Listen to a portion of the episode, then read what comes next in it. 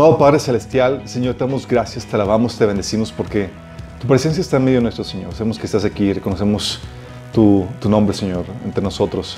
Queremos, Señor, pedirte que, Señor, te manifiestes a través de la meditación de esta palabra, Señor. Que hables con poder, con contundencia y con el poder de tu Espíritu Santo, Señor. Que cubras mis deficiencias y que tu palabra se transmita con claridad, Señor, tocando los corazones de los que estamos aquí y de los que están sintonizándonos.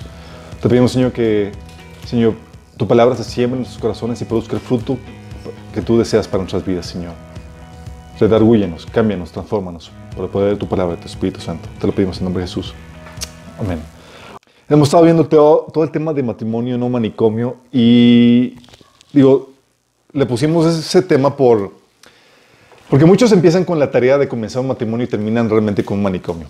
Sí, eh, gritos, pleitos, platos volando, niños extendidos, etc. ¿sí? Entonces la idea es que se realmente se convierta en un matrimonio un matrimonio que vaya de acuerdo al diseño de Dios para, para nosotros. Habíamos comentado en la primera sesión qué onda con la problemática, la problemática que hay ahorita con respecto al matrimonio, cómo está siendo atacado por el enemigo por muy diversos frentes, a tal punto que tenemos menos matrimonios y los matrimonios que tenemos están teniendo un índice de divorcio de, un, de más del 50%, por lo menos aquí en Nuevo León. Imagínense lo fuerte que es este asunto. ¿sí? Y es algo muy fuerte porque, eh, aunque tenemos esta, esta problemática con respecto al matrimonio, poco se hace para resolver esta problemática. Eh, es más fácil que te den una licencia de manejar. Digo, es más complejo que te den una licencia de manejar con todos los exámenes que te piden, que estudies y demás, que darte el, el certificado de matrimonio. O sea, eso nomás vas, firmas y demás, y nadie te preparó, nadie te capacitació cuando es mucho más complejo que manejar un carro. Sí. Entonces vimos qué onda con la problemática, vimos la definición del matrimonio, vimos qué, cuál es el propósito colateral del matrimonio, porque el matrimonio tiene ciertos propósitos y la idea es que tengas un matrimonio hermoso, bonito, armonioso y demás, pero cuando no se cumple esa, esa, esa intención, hemos comentado que las tribulaciones y dificultades del matrimonio están diseñadas para purificarnos, Sí, ese propósito colateral del matrimonio, nuestra santificación, ya hemos comentado en la sesión 3. ¿Y cómo se hace eso? Bueno, ahí lo vimos a, detalle. También vimos eh, cómo el matrimonio debe estar enfocado en una misión, en la tarea que Dios ha encomendado a la pareja. Porque si no, tiene, no está enfocado en la tarea que el Señor ha encomendado, lo que sucede es que se vuelve un matrimonio ensimismado, que adquiere como meta las, las, eh, las metas de este mundo. Sí, y eso eh, empieza a causar problemas en el matrimonio. Vimos el tema de la autoridad, que onda con la mayoría de edad. ¿Sí? Necesitas permiso o no de tus papás para casarte. Eh, ¿Cómo debe ser tu actitud hacia la, hacia la autoridad? ¿Cómo se constituye esta nueva figura de autoridad que Dios delega, que es el matrimonio por medio del hombre? Y luego vimos la, la sesión 6. Mm, vimos cómo el matrimonio debe reflejar el modelo espiritual, la relación entre Dios y su pueblo. Matrimonio ah, fue diseñado en base a esa relación, a ese modelo espiritual que hemos comentado.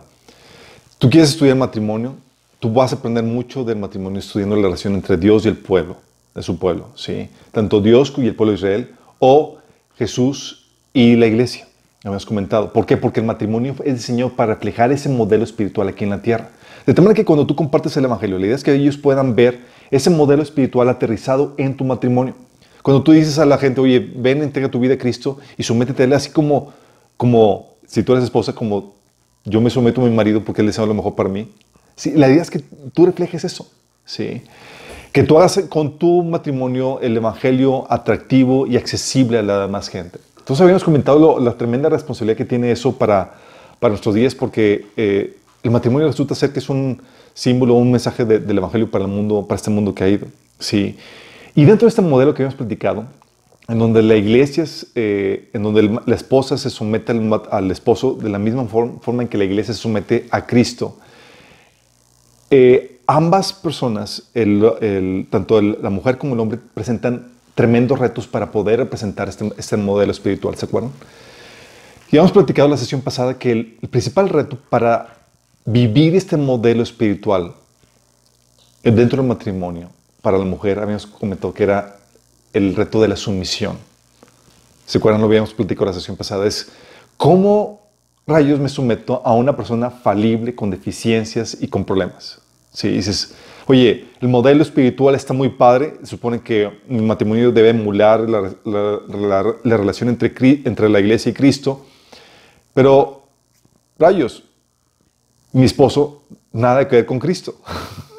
sí. No es, no, no es perfecto, no, es, no, tiene, no tiene todas las, las eh, cualidades, apenas está en proceso de desarrollo. Entonces, ¿cómo le hago para someterme a un ser falible? Y hemos platicado cómo Dios entra en acción para suplir las deficiencias del hombre. Entonces, cuando el Señor te dice que te sometas, no es porque, no es porque lo dice que confíe, confiando eh, en la capacidad del hombre. Lo dice para que, eh, esperando que confíes en su intervención para suplir las deficiencias que tiene el hombre. Todos vimos qué onda con eso, el reto para la mujer, pero ahora vamos a ver el reto que tiene el hombre en tratar de vivir este modelo espiritual eh, que es la relación entre, que ejemplifica la relación entre Cristo y la iglesia. Porque no solo la mujer, o no solo la, mujer es la única que tiene retos, el hombre también los, tiene, chicos. Dices, oye, ¿qué reto más grande que someterse a un marido con deficiencias, con problemáticas? Sí, es un reto que tiene la mujer muy fuerte. Pero el hombre no está exento de retos. Y dentro del modelo que el Señor nos llama a vivir dentro del matrimonio, si el reto para la mujer es la sumisión, el hombre tiene un reto también que es muy peculiar. Sí. El hombre, ya habíamos comentado, tiene deficiencias. Sí, hay deficiencias de, tu matrimonio. No sabe, oye, no sabemos cómo amar, cómo expresar el amor correctamente. Somos medio toscos. No sabemos cómo educar bien a, nuestros hijos. Sí, tenemos retos de muy diversas eh, índoles, retos financieros, laborales, eh, enfermedades, etcétera, que hay que vencer en nuestro matrimonio. Pero el principal reto de todo esto para el hombre es ejercer su liderazgo, chicos. Sí. Nada más imagínate, ponte a pensar en eso. Y cuando hablo de, ejercer liderazgo me refiero a dos cosas. Me refiero a el ejercer su autoridad para implementar la voluntad de Dios en su familia. Es el principal reto para el hombre. Sí. Eh, y eso también implica el saber dirigir a un público difícil a un público rebelde, sin preparación muchas veces, sin conocimiento sin o con una visión personal de cómo deben de ser las cosas, tanto hijos como esposa, sí, me refiero. No es como que el hombre que cuando quiere ejercer el, este modelo dice, ah, pues todo va a ser color de, un lecho de rosas. Voy a dar instrucciones de cómo debe hacerse las cosas en el matrimonio y todo van a seguir instrucción sin ninguna problemática. Ja, ja. Te encuentras con una problemática donde hay oposición para que tú ejerces el liderazgo como deba ser, ¿sí? Te voy a explicarte para que entiendas bien a qué me refiero. Vamos a ver el primer punto. Aquí me refiero con que eh, dentro del, reto de ejercer su liderazgo, uno de los principales, eh, vamos a ver el, punto uno, que es el ejercer la autoridad. Cuando hablo de que es difícil para el hombre, es el, es el mayor reto, podríamos llamar, dentro del modelo espiritual para que vivir el modelo de Dios aquí en, dentro del matrimonio. El reto de ejercer la autoridad. ¿Por qué digo que es tan difícil? Por varias razones. Primera es que tienes a dos personas que tú amas. Amas a tu esposa, pero también amas a Dios. ¿Sí? Quieres eh, tienes a dos personajes que, estás amando. Amas a, Dios, pero también amas a tu mujer. Y, la problemática es que quieres agradar a ambos. Sí. La Biblia te enseña que debes amar a Dios sobre todas las cosas, pero también la Biblia te enseña que esposos amen a Cristo, amen a, sus esposas como Cristo amó la iglesia. Está hablando de magnitudes de amor tremendas. Sí. Entonces, amas a ambas, pero las voluntades eh, muchas veces se contraponen. A veces la, voluntad de la mujer y la de Dios se contraponen. Qué padre sería que ah, amo a, mi mujer y todo lo que haga para amar a mi mujer eh, va a agradar a Dios. No, no siempre. Oye, quiero agradar a Dios y todo lo que haga para agradar a Dios va a complacer a mi mujer. No, no siempre. Sí, a veces la voluntad de la mujer y la voluntad de Dios se van a contraponer. A veces la voluntad de, de tu mujer y la voluntad y tu voluntad se va a contraponer. Hay diferencias de opinión muchas veces. Sí. O sea, y cuando hablo de que, de que se va a contraponer a tu, a tu voluntad, eh, la mujer, muchas veces va, va a haber diferencias de, de, convicciones, diferencias de criterio. Tú crees que esto es mejor y tu esposa cree que aquello es mejor. diferencias de, de, estrategia en cuanto a lo que se debe proceder. Tú crees que hay que hacer esto y la mujer piensa que, que hay que hacer aquello. Y tienes diferencias de, de, de, voluntades y no hay tanto problema con que hay diferencia de voluntades si alguna cediera, hubiera la, la, posibilidad de que, ah, pues yo cedo, ¿sí? De que dijera la mujer fácilmente, pues me someto, con sencillez, pero no. Ella va a querer que su voluntad prevalezca, ¿sí? Y es ahí donde, o sea, amo a Dios, amo a mi mujer, hay voluntades diferentes y la problemática es que muchas veces va a tocar que ella no se quiere someter, sino quiere que su voluntad prevalezca porque tiene la convicción de que es lo mejor. Sí. De hecho, en Génesis 3.16 menciona que eso sería una problemática dentro del matrimonio. El Señor le dijo a la mujer, desearás controlar a tu marido. Génesis 3.16, imagínate. Entonces, ¿con qué problema nos, dejaron? Sí. Dices, oye, entonces va a querer tomar control del matrimonio, lo que está queriendo decir. Sí. ¿Y eso qué va a pasar? Va a poner al hombre en una encrucijada, lo va a poner entre la espada y la pared. Pues ante estas diferencias de voluntad, si agradas a, tu mujer, cuando hay esas discrepancias entre la voluntad de Dios y la mujer, si agradas, si agradas a tu mujer, vas a hacer enojar a Dios. Imagínate. O simplemente no vas a ser fieles a, tus, a las convicciones que Dios puso dentro de ti. En pocas palabras, te vas a convertir en un, en un mandilón, oficialmente. Vas a querer agradar a tu mujer antes que a Dios y a las, o a las convicciones que Dios puso dentro de ti. O si agradas a Dios, y eres fiel a tus convicciones, vas a hacer enojar a tu mujer.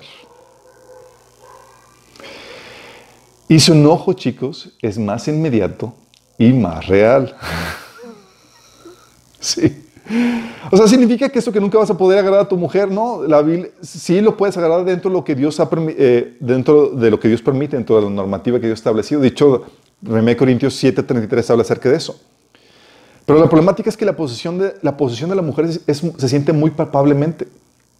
Y eso te ayuda, esa posición se manifiesta en muy diversas formas. ¿sí? La queja continua, el llanto, el lamento, los gritos, los pleitos, las amenazas de divorcio, separación, la crítica, la desaprobación, la seducción, la resistencia, you name it. ¿sí? Se manifiesta en muchas formas. ¿sí? Y para muchos, para tener paz matrimonial, paz con su esposa, ¿sabes qué van a hacer? Van a terminar cediendo. Y las circunstancias hoy en día lo propician, es lo, es lo interesante del caso, propician este tipo de formación, ya que hoy tenemos una situación eh, en, hoy en día donde la figura de la autoridad así, se ha erosionado bastante.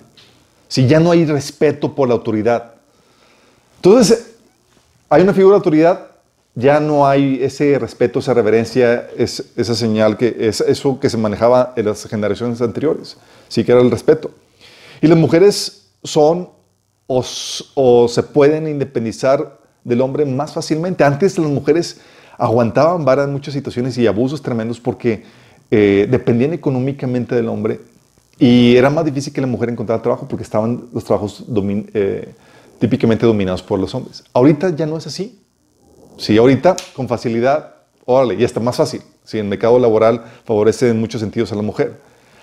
Eh, también lo, que facilita hoy en, hoy en día esta, esta, problemática es que la gente es más egoísta, son menos temerosos de Dios y, y, el mundo promueve esto. Sí, ah, te vas a dejar de tu marido y así cosas por el estilo. Sí. Entonces las circunstancias hoy en día lo propician. Eh, y por eso tenemos la situación actual de esposos mandilones, esposos que están deseosos de, eh, que están dispuestos a sacrificar sus convicciones a la voluntad de Dios para sus vidas, para tratar de agradar a sus esposas. Sí. Hombres que no son capaces de imponerse a sus mujeres, hombres temerosos de contravenir o hacer enojar a sus mujeres, hombres fácilmente manipulados por sus mujeres, hombres que están dispuestos a ceder la voluntad de Dios para hacer la de la voluntad de sus mujeres. Sí. Esa es, la es una de las problemáticas. Y déjame decirte esto. Esto no es una problemática para todo el mundo. Sí. Hoy tenemos, es cierto, muchos problemas de abusos de autoridad de, del hombre, que se pone, se impone y trata mal a sus familias y a sus, a sus hijos, pero cada vez es menos, y especialmente dentro del ámbito cristiano. El hombre cristiano me ha, topado, me to, me ha tocado vez tras vez como que si hubiera una plaga, sí, pero te puedo decir que un 80% de las personas que nos ha tocado aconsejar o ministrar en cuestión de matrimonio tienen, en cuestión de los hombres, esta problemática. Llegan conmigo y dicen, Chuy, ¿pero cómo la hago? Es que si le digo, se me enoja mi esposa. Y luego, pues, ¿cómo lidio con, con la fiera que tengo en casa? Así. Y es, no una, dos, tres, es, es, es intenso. Y tenemos esposos en donde saben que quieren hacer algo porque tienen la convicción de que la dirección para su familia es esta, pero no se atreven a hacer nada porque sus esposas se las pueden poner, les compliquen el asunto. Sí. Porque es esa problemática. Aman a Dios, pero también aman a sus esposas y, pero sienten la posición de sus esposas más palpablemente. Imagínate. Y tengo, tenemos casos de personas o matrimonios donde esposos han dejado el ministerio por causa de, de, la separación de su esposa. Y han hecho un montón de cosas tomando malas decisiones por causa de eso. Sí. Entonces quiero aclarar qué es lo que, por eso es un gran reto para, para, el cristiano, para el hombre, para el varón de Dios, el, el, llevar a cabo eso. Porque dices, oye, el hombre ha sido puesto como varón, digo, como autoridad en la familia. Dices, el Satanás, yes, pero te voy a hacer la vida de cuadritos en cuanto al ejercicio de la autoridad se refiere. ¿Sí? Porque nada más imagínate, si, la, si el reto para la mujer es la sumisión, si su reto es su sumisión, eso implica que le va a ser sumamente difícil el ejercicio de la autoridad al varón. ¿Sí me explico? Porque es una de las cuestiones más complejas. Pero quiero refrescarte la memoria en cuanto a esto. ¿Qué es lo que Dios espera del varón con respecto a la autoridad que Dios le delegó a él? ¿Se acuerdan? El hombre espera algo eh, con respecto al hombre. Dios le dice a la Biblia que la cabeza de todo varón es Cristo y la cabeza de la mujer es el varón. Entonces, la autoridad que viene del, eh, eh, que se le delegó al varón viene directamente no de una institución, no del gobierno, no, de la iglesia, viene directamente de Cristo. Y él tiene, al delegar la autoridad al varón, espera ciertas cosas. ¿Qué es lo que espera Dios con respecto a esto? Uno, espera que gobierne bien su casa. Fíjate, de hecho, tal era la expectativa que dentro del liderazgo de la iglesia era requisito que el hombre, para que tú pudiera, tomar una posición en la iglesia, modelara este modelo espiritual que les comento.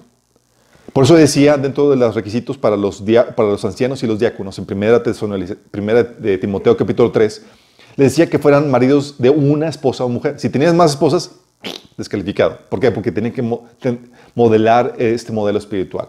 Pero no solamente tenía que ser marido de una sola mujer. Dentro de estos requisitos era indispensable eh, que supieran eh, gobernar bien sus casas. Fíjate lo que dice 1 Timoteo 3, 4, eh, dice con respecto a los ancianos, que los ancianos deben gobernar bien su casa y hacer que sus hijos les obedezcan con el debido respeto. Fíjate el requisito, deben de gobernar bien sus casas. Diáconos, lo mismo, 1 de Timoteo 3, 12, que debe, debe ser esposo de una sola mujer y gobernar bien a sus hijos y su propia casa.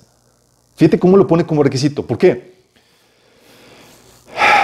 Vamos a ver ahorita eh, por qué eh, a detalle, pero a grandes rasgos es, si el hombre no sabe gobernar bien su casa, ahí lo enseña, no va a poder gobernar bien la iglesia.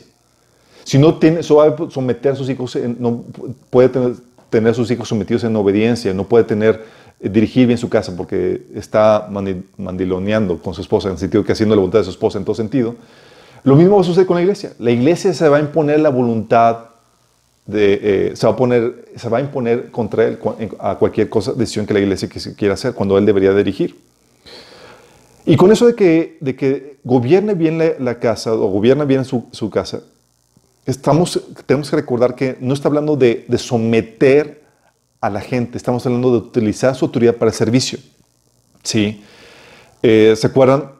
lo que hemos comentado en Mateo 25, 28, donde Jesús enseña que eh, a, sus discípulos que la autoridad, los gobernantes del mundo los utilizan para someter y dominar a, sus súbditos. Pero en el reino de Dios, eh, el más grande tiene que ser como el servidor y el, que, y el primero debe ser como el siervo. El Señor nos enseña que la autoridad es para servir, habíamos comentado eso anteriormente. Entonces, pero si la autoridad es diseñada para servir, no estaba, habíamos comentado también que el servicio no es, no se realiza la forma de un esclavo. Su autoridad es para gobernar en favor de la familia, es decir, en servicio de ella, no a costa de ella. Sí, no es para someterlos para que me sirvan a mí, sino es utilizar mi, autoridad para servir a la iglesia. Es decir, con dicha autoridad se realizan varios servicios que me has comentado anteriormente, como el enseñar, proteger, eh, proveer, criar, dirigir, etc. Eh, es parte del servicio que se hace. Pero es el hombre el que dirige dicho servicio, utiliza su autoridad para el beneficio de la familia. Y la meta de este gobierno, ¿sí? La meta de hecho de este gobierno es esto, que se haga la voluntad de Dios en su familia. Esa es la meta. Recuerdo a mi papá cuando se enojaba y cuando hacíamos algo sin su permiso y le movíamos algo en la casa y demás. Él decía, cuando tengas tu casa harás lo que tú quieras. Y yo, wow, voy a hacer lo que yo quiera. Luego me hago cristiano y se me dice, no, hijito, vas a hacer lo que yo diga. Yo... ¿En qué sentido? O sea, no podemos... la idea o el, propósito de la autoridad no es hacer lo que el hombre quiera. La idea de la autoridad es manifestar o establecer la, voluntad de Dios en la familia. ¿Sí? No la de él, no la del esposo, sino la de, la de Dios. Y esta, la voluntad de Dios, se manifiesta de dos formas, chicos. Y es aquí donde, si entiendes esto como varón, vas a, vas a ahorrarte un montón de problemáticas. Ok, Dios me pone a mí como autoridad. propósito de esta autoridad, manifestar la autoridad de Dios en la familia, su orden, su gobierno en la familia. Que su voluntad, no la mía, no la de mi esposa, no la, su voluntad se realice en la familia. Fíjate, esto cambia un montón de cosas. Porque eso implica ¿Cómo se establece la voluntad de Dios? Se establece de dos formas. Una por la voluntad revelada y otra por la convicción personal. Déjame explicarte esto. Y es algo que debes entender. La forma más sencilla para entender la voluntad de Dios es por medio de la voluntad revelada. ¿sí? Que es eh, por medio de la Biblia. La Biblia te da principios, establece normas, valores, principios ya establecidos. Y vienen en la Biblia, es la voluntad revelada.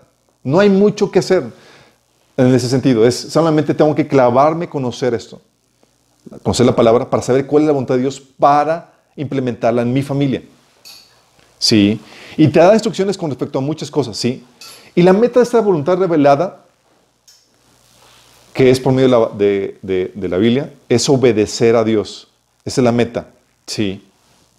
Dios me enseña cuál es su voluntad, viene en la Biblia, y mi meta como varón de Dios es que mi familia obedezca a Dios. ¿Se acuerdan las palabras de Josué en el capítulo 24, 15, que dice, en cuanto a mí y a mi familia, nosotros serviremos al Señor. ¿Se acuerdan?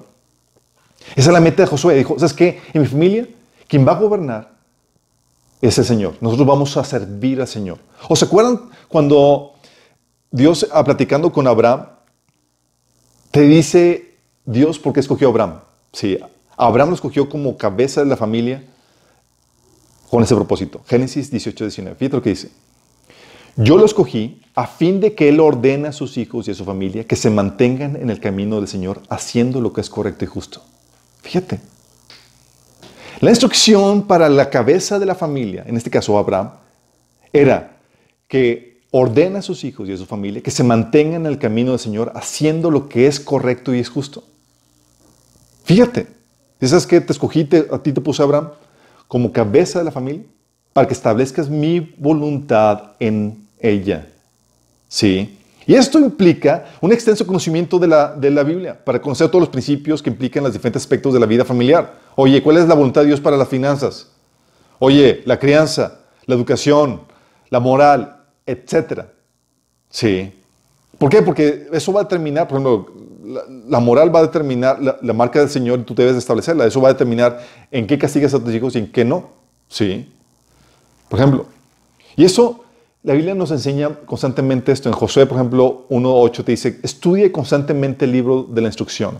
Medita en él de día y de noche para asegurarte de obedecer todo lo que ahí está escrito.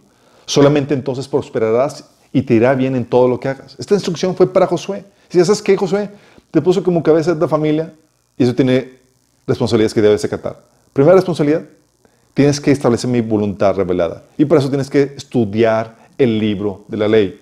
¿Sí? Fíjate lo que dice, medita en él día y de noche para asegurarte de obedecer todo lo que está ahí escrito. Fíjate qué grueso. Así te lo pone dice, responsabilidad para varón que quiere manifestar la voluntad de Dios ahí. Es establece, es eh, estudiar la, la, la meditar la, la, palabra de la ley. Así es. Luego también menciona que mi pueblo, aquí lo transmito, no te preocupes.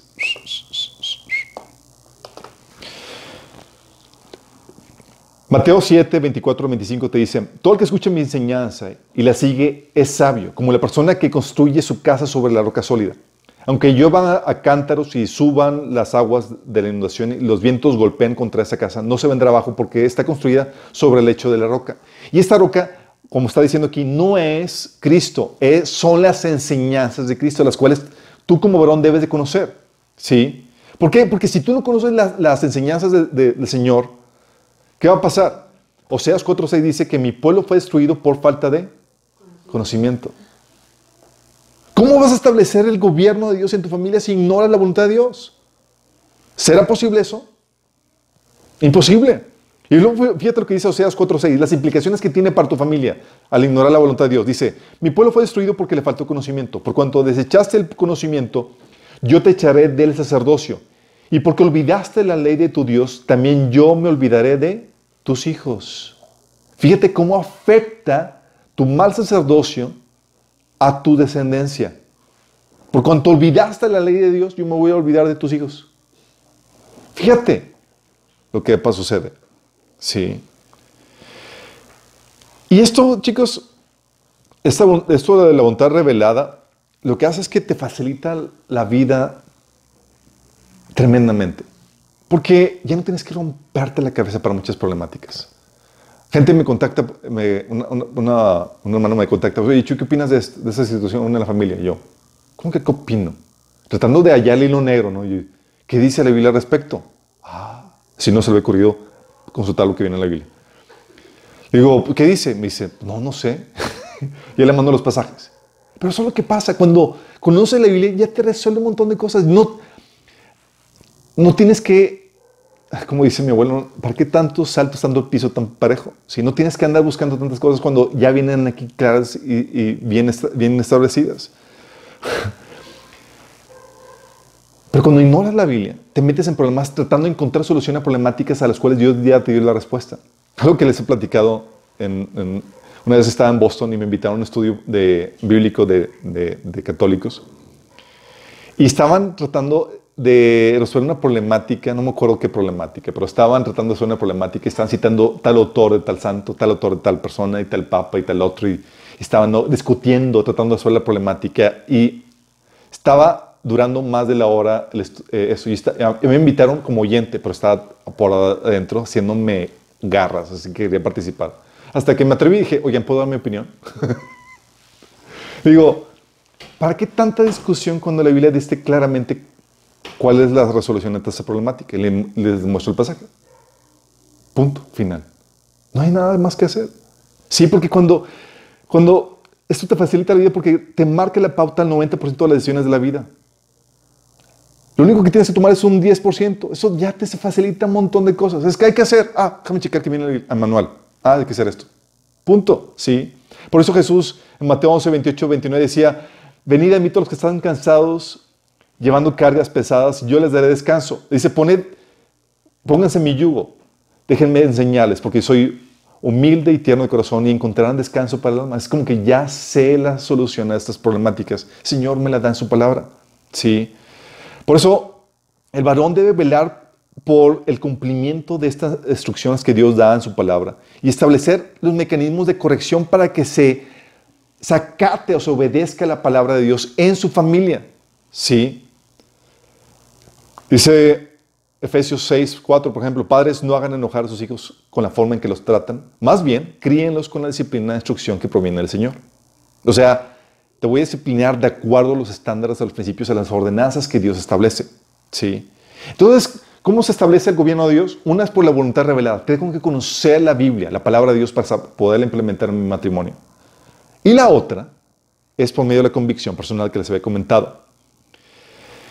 Esto de la convicción personal, chicos, estoy hablando del el uso de criterio de tu sabiduría personal para tomar decisiones en la familia. Sí. Uh, la meta de esta, de la convicción personal, mientras que la meta de la, voluntad revelada es obedecer a Dios, la meta de la convicción personal es tomar la mejor decisión. Fíjate. ¿Por qué, por qué se manifiesta la voluntad de Dios por medio de la convicción personal? Déjame decirte, los mandamientos de Dios te dan parámetro general, un marco teórico general, pero hay muchos detalles de forma, de estrategia y demás que no te dice la Biblia. Pero te deja a ti a que tomes la mejor decisión de acuerdo al criterio y la sabiduría que Dios te ha dado a ti. ¿Sí me explico? Hay muchas cosas que va a depender de tu criterio personal, de tu sabiduría para tomar la mejor decisión. Y pesa sobre el varón el tomar la mejor decisión. ¿Sí? Ah, entonces el criterio o la sabiduría personal se ejerce dentro de las normas de Dios en asuntos en donde no hay mandatos claros y directos de Dios en su palabra. Pablo hablaba de esto en 1 Corintios capítulo 7, 25. Fíjense lo que dice Pablo. En cuanto a la pregunta acerca de los jóvenes que todavía no se han casado, para ellas no tengo ningún mandato del Señor. Fíjense lo que dice. Con respecto a ese asunto, no hay ningún mandato de Dios. Pero, y luego dice, pero el Señor, en su misericordia, me ha dado sabiduría digna de confianza que les voy a transmitir. Fíjate, diciendo, no hay mandato de Dios, y como no hay mandato, entonces ¿qué queda? Ah, pues usar la sabiduría que Dios me ha dado. Él les va a dar mi consejo. Sí. Exactamente. ¿Qué es lo que hace el Señor? Ahí te da el parámetro general en la palabra, ¿sí? Pero hay muchas cosas donde no queda otra más que, como no hay, no son eh, mandatos, no hay mandatos claros ni directos ni específicos para las circunstancias que estás lidiando, te deja a ti a que tomes la mejor decisión basada en la sabiduría que Dios te ha dado. ¿Sí? Es aquí donde el criterio y la opinión personal del varón es la que debe de prevalecer. ¡Oh! Proverbios 21.1 dice, el corazón del rey es como el arroyo dirigido por el Señor, quien lo guía por donde Él quiere. Uno confía en, donde, buscando tomar la mejor decisión, buscando la dirección del Señor, en que el Señor va a guiar los pasos, las decisiones a tomar cuando estás buscando hacer su voluntad. Aún en estas decisiones en las cuales no, no tienes un mandamiento claro. Lo que hace el varón es que busca la dirección del Señor en, aún en esas decisiones, esperando que sean las mejores decisiones. Esperando que el Señor esté guiando sus pasos, como dice Romanos 8:14, que todos los que son guiados por el Espíritu de Dios son hijos de Dios. ¿Y por qué digo que que el criterio del varón debe prevalecer? Porque Dios establece que las esposas deben someterse a sus esposos. Dice Efesios 5, 22 al 24, esposas, sométanse a sus propios esposos como el Señor. Porque el esposo es cabeza de su esposa, así como Cristo es cabeza y salvador de la iglesia, la cual es su cuerpo. Así como la iglesia somete a Cristo, también las esposas deben someterse a sus maridos en todo. O 1 Timoteo 2, 12. No permito que la mujer enseñar ni ejercer dominio sobre el hombre, sino estar en silencio. Está hablando de acatarse sin rezongar. ¿sí? 1 Corintios 11.3 dice, ahora bien, quiero que entiendan que Cristo es cabeza de todo hombre, mientras que el, el, hombre es cabeza de la mujer y Dios es cabeza de Cristo. Entonces al momento de poner Dios como la cabeza, el, el responsable, está hablando que las decisiones, la, la, toma de decisiones depende del varón. Es decir, es su criterio, es su convicción la que debe prevalecer. ¿Me explico? Porque es la forma en que Dios va a manifestar su voluntad en la familia. Esto significa que, que el hombre implementa la visión que Dios le ha revelado a él para su familia en beneficio de ella. Entonces, no la visión de la esposa, no la visión de los hijos. Por ejemplo, yo, eh, es algo que le platicaba la, semana pasada, yo tenía mi visión de cómo manejar la familia, la, los recursos, su negocio de mi papá, pero mi papá nomás no me dejaba. Él tenía otra visión diferente, ¿sí? ¿Por qué? Porque la, la visión que debe prevalecer es la visión que Dios le ha dado al varón, ¿sí? En beneficio de su familia. Esto implica, obviamente, una comunión con Dios buscando la dirección de Dios para su familia. Y Dios lo que hace es que le da una visión de lo que su familia podría llegar a ser, el estilo de vida que podría tener, eh, su preparación, su tamaño, su lugar, etc. ¿sí? También esto significa que el varón implementa la estrategia y las decisiones más convenientes de acuerdo a la sabiduría que Dios le ha dado para muy diversos tópicos. ¿sí? Y esto, chicos, tomar la, tener el peso de responsabilidad de tomar la mejor decisión es, se debe tomar con, con temor y temblor. ¿sí?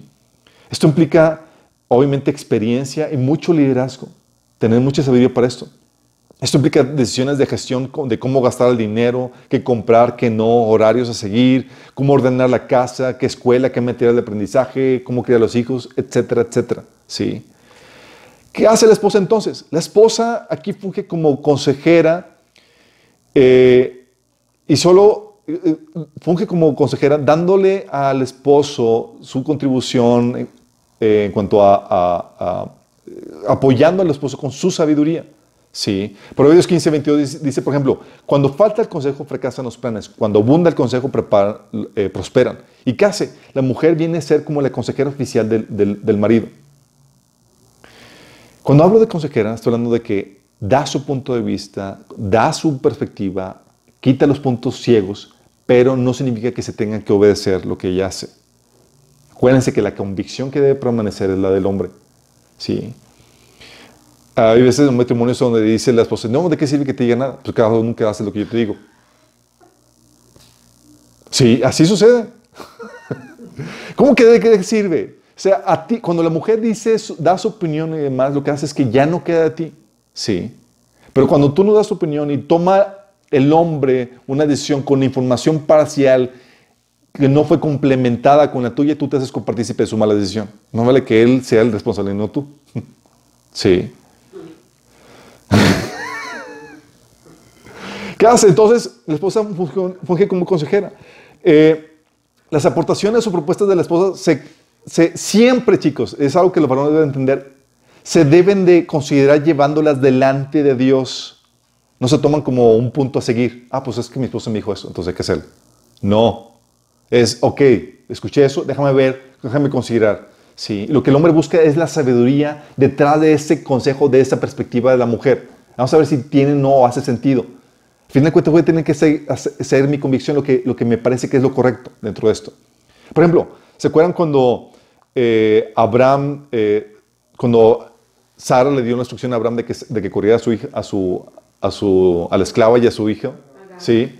Dice en Génesis 21 del 9 al 13, dice, pero Sara se dio cuenta de que el hijo de Agar, eh, el hijo de Agar la egipcia le había dado a Abraham, se burlaba de, de su hijo Isaac.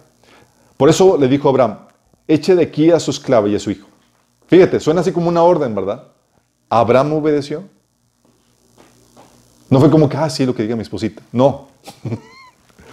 dice, echa de aquí al hijo de la esclava. Dice, el hijo de esa esclava jamás tendrá parte en la herencia con mi hijo Isaac. Ese asunto angustió mucho a Abraham. Fíjate cómo la, posición de, de, convicción es, amo a mi hijo, no quiero que separarlo, pero también amo a mi esposa y tengo, sí. Angustió mucho a Abraham porque se trataba de su propio hijo. ¿Y qué hizo Abraham? Trajo el asunto delante de Dios. Y fíjate, en su plática con Dios, Dios le dijo a Abraham, no te angusties por el muchacho ni por la esclava. Hazle caso a Sara, porque tu descendencia se establecerá por medio de Isaac. Hasta que Dios dio la luz verde. Ah, ok. Sí. Aquí, entonces, ¿a quién estaba obedeciendo Dios? ¿A Sara o a Dios? Eh, Abraham, ¿a quién estaba obedeciendo? ¿A, Sara o a Dios? A Dios. Pero la contribución de Sara fue muy importante. ¿Me explico? Porque lo que hace el hombre es, sí, describo tu contribución, pero lo traigo delante de Dios para saber si realmente es lo que quiero o no. Y no es sino hasta que el Señor me muestra a mí qué es lo que quiere, que lo sigo. Mientras, no. Entonces cuando la mujer dice, ah, ¿de qué sirve que te diga, te diga si no, siquiera nunca haces lo que... No, es que no se trata de que haga tu voluntad. Se trata de que lo considere, lo pese y lo traiga delante de Dios.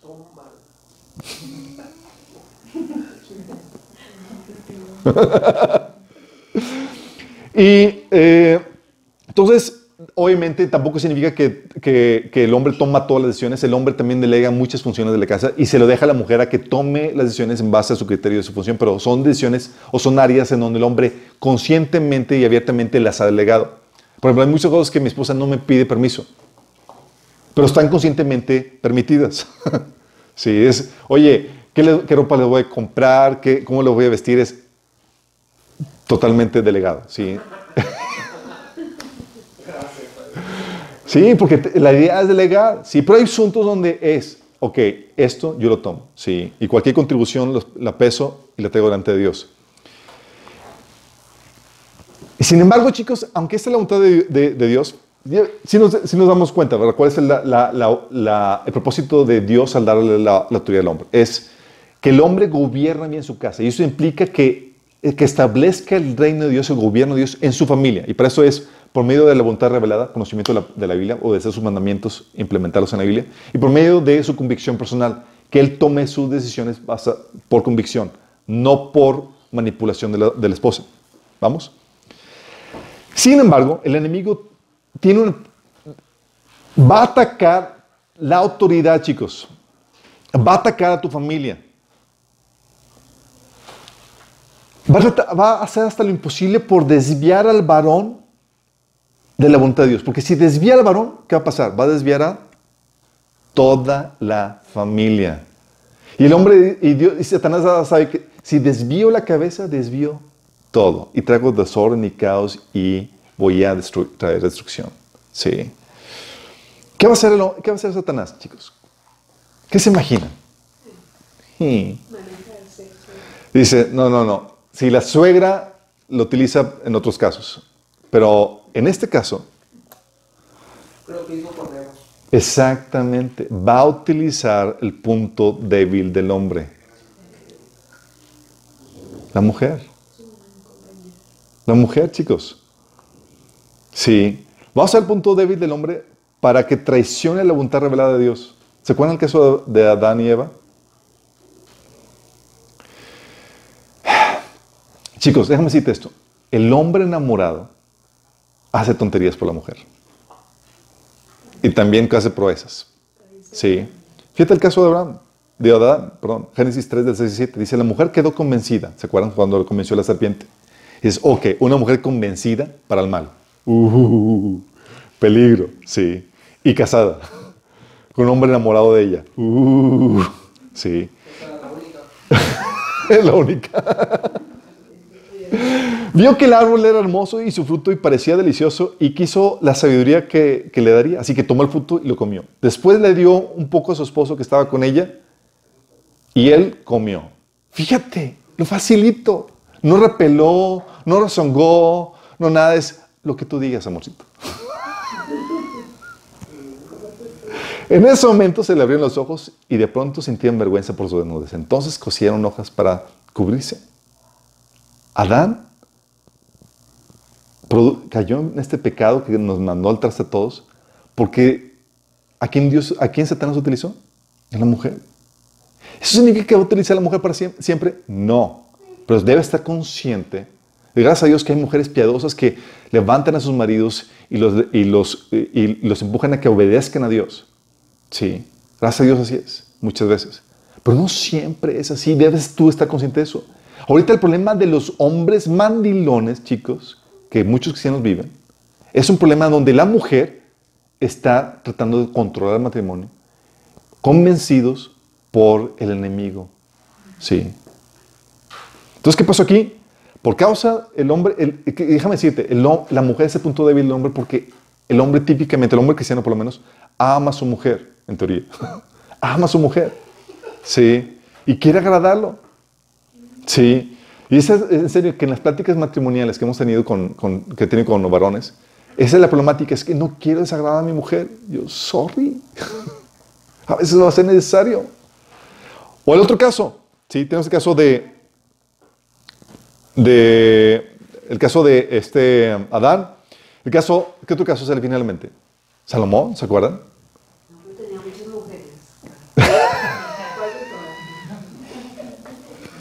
Salomón, ¿cuál fue el punto, débil para vencer la sabiduría y el temor de Dios, el temor de Dios que tenía Salomón? Fue la mujer.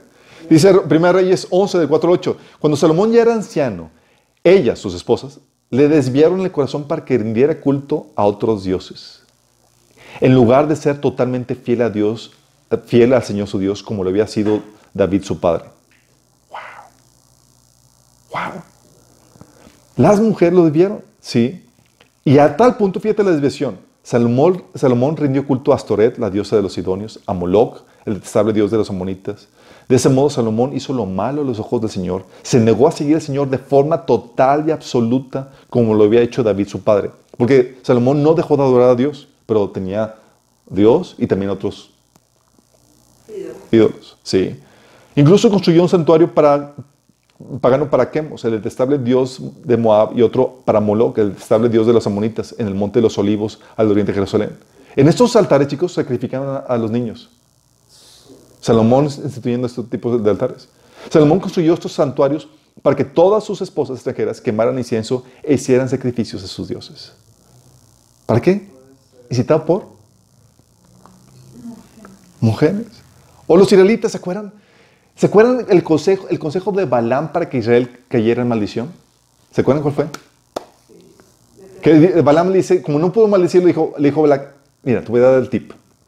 Agárrate de las muchachonas más guapas que tengas y, y que seduzcan, seduzcan los israelitas para que caigan en pecado.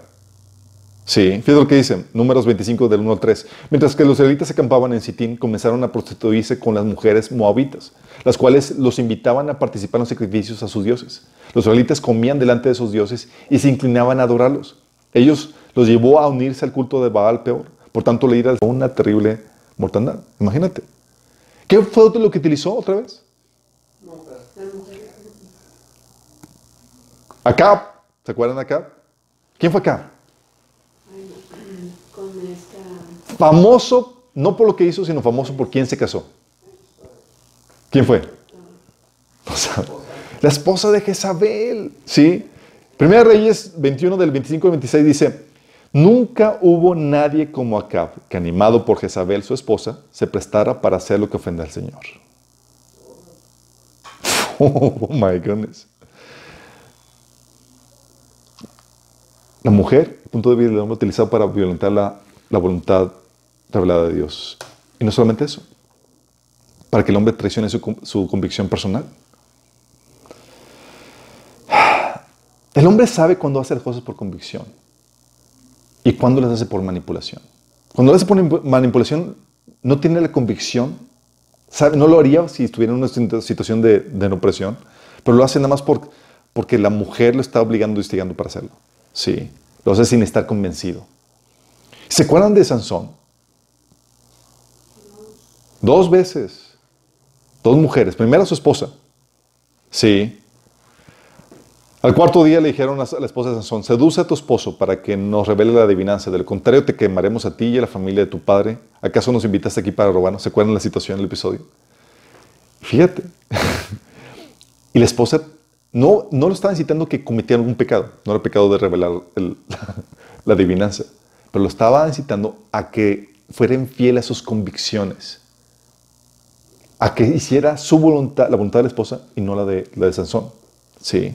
O el caso de con Dalila. Sí, también en, San 1 Samuel, Primera de Reyes, digo, Primera Jueces, Primera Jueces, Jueces 16, dice, Dalila le dijo a Sansón, dime tu secreto de tu tremenda fuerza y cómo se te puede atar y dominar.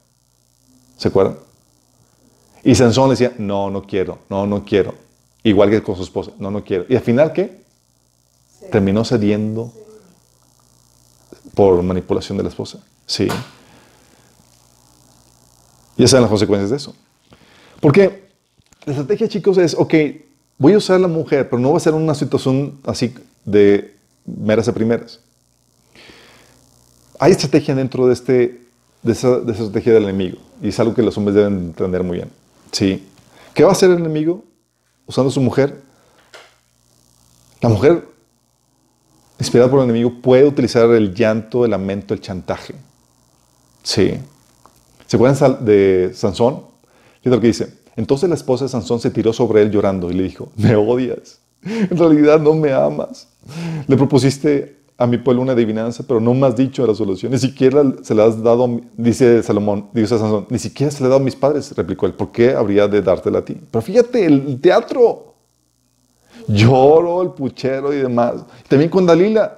Dalila siendo puchero le dijo, ¿cómo quieres, cómo puedes decir que te amo si ni siquiera me confías tus secretos? Qué estrategia, ¿no? Dice, ya te has burlado de mí tres veces y aún no me has dicho lo que, lo que te hace tan fuerte. Qué fuerte. Y el hombre, si hay algo que, que derrite el hombre es ver a su mujer así, quebrantada, llorando, y dices, ay, la cosita. Sí, porque cuando la mujer se pone recia, así dura, el hombre suele ponerse también recio duro, como que, ah, ¿quieres? Pero cuando lo ve yo, ah, sí. Queja, pleitos es otra forma, sí. Oye, no funcionó los pucheros, la manipulación, el llanto. Te voy a fastidiar la vida. Jueces 16, 16. Día tras día le estuvo fastidiando hasta que Sansón se hartó de tanta insistencia. Dices, ya. Ok, hagámoslo. O en jueces 14, 17 dice, hablando de, Dalila, dice, ah, de la esposa de Sansón, entonces ella no dejaba de llorar cada vez que estaba con él y siguió llorando hasta el último día de la celebración. Finalmente, cuando llegó el séptimo día, él dio la respuesta porque lo estaba fastidiando con tanta insistencia. Imagínate. Entonces, ¿por qué le dio la respuesta? ¿Por cómo, cómo logró vencer sus, la- la- las convicciones del hombre? Con esta, así, fastidiándole la vida. De hecho, la Biblia dice en Proverbios 19, 13 que la mujer pendenciera es gotera constante, te está fastidiando la vida.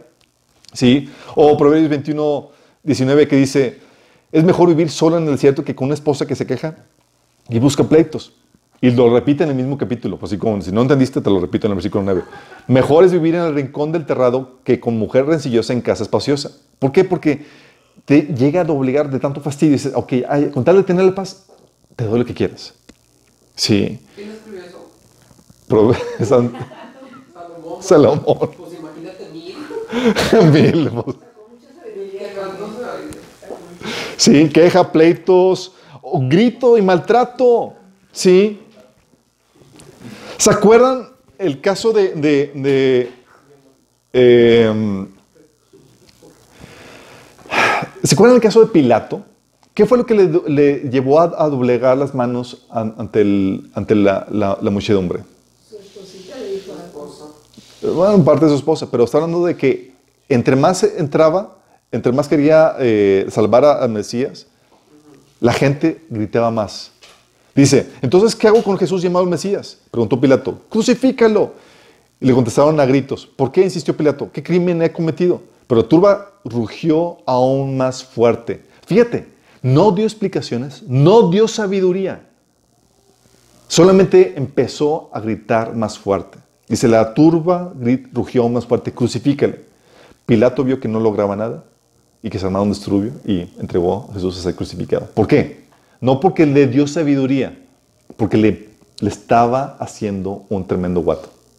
Sí, y eso sí se ve en muchos matrimonios. Me han tocado personas que me dicen, oye, ¿qué onda entonces con, tú- con eso? ¿Lo vas a dejar de hacer? Sí, el- dice el marido, dice, es que nada más si llego a mi casa, mi, mi esposa me, me empieza a gritar y empieza a... Y era así el asunto, sí. Y tenías al esposo bien cuadrado porque si no se le ponía a la esposa bien el tiro. Imagínate, crucifica. ¿O qué? O La típica función, la amenaza de divorcio o separación. Ah, no quieres eso, pues me voy a divorciar de ti. Sí, o me voy a la casa de mi mamá, típico. Y eso, chicos, tú, en la relación de Dios con el pueblo de Israel, tú veías que era la misma situación. Israel, en su relación con Dios, también dijo de Israel, ya no aguanto a Dios, me voy. Sí. Números 14, 13, ¿se acuerdan? Dios quería llevar al pueblo a la tierra prometida, vio que era complicado, ya no quería seguir a Dios y dice, pues vámonos. Dice, números 14, del 13 al 4, ¿por qué el Señor nos está llevando a esta tierra solo para que muramos en batalla? A nuestras esposas y a nuestros hijos se, va- se, llevarán, se llevarán como botín. ¿No será mejor que volvamos a Egipto? Entonces conspiraron entre ellos, escogamos a un nuevo líder y regresemos a Egipto. Es decir, abandonemos a Dios y su proyecto y vámonos a donde vivíamos. Sí. Y Dios dije, ah, sí, órale, sí. Porque es típica amenaza. También, chicos, es muy normal. Los matrimonios que hemos aconsejado es la esposa típicamente amenazando, ah, no, me divorcio. Y, el, esposo bien doblegadito porque si no se le va a la esposa y con todos los hijos. ¿sí? También la crítica, la, desaprobación. Es otra forma en cómo las mujeres tratan de controlar al varón para que haga su voluntad. ¿Se acuerdan el caso de Milca? Siempre, 2 Samuel 6, del 16 al 23, dice, entonces cuando el arca del Señor estaba en la ciudad de David, Milca, digo Mical, hija de Saúl, se asomó por la ventana. Cuando vio que el rey David saltaba y danzaba ante el Señor, se llenó de desprecio hacia él. Dijo, qué oso, qué naco. Cuando David regresó a su hogar para bendecir a su propia familia, Mical, la hija de Saúl, salió a su encuentro y le dijo indignada, qué distinguido se veía el rey de Israel exhibiéndose descaradamente delante de las siervas, tal como lo haría cualquier persona vulgar. Es- Pues es que era hija del, rey anterior, de la Jai.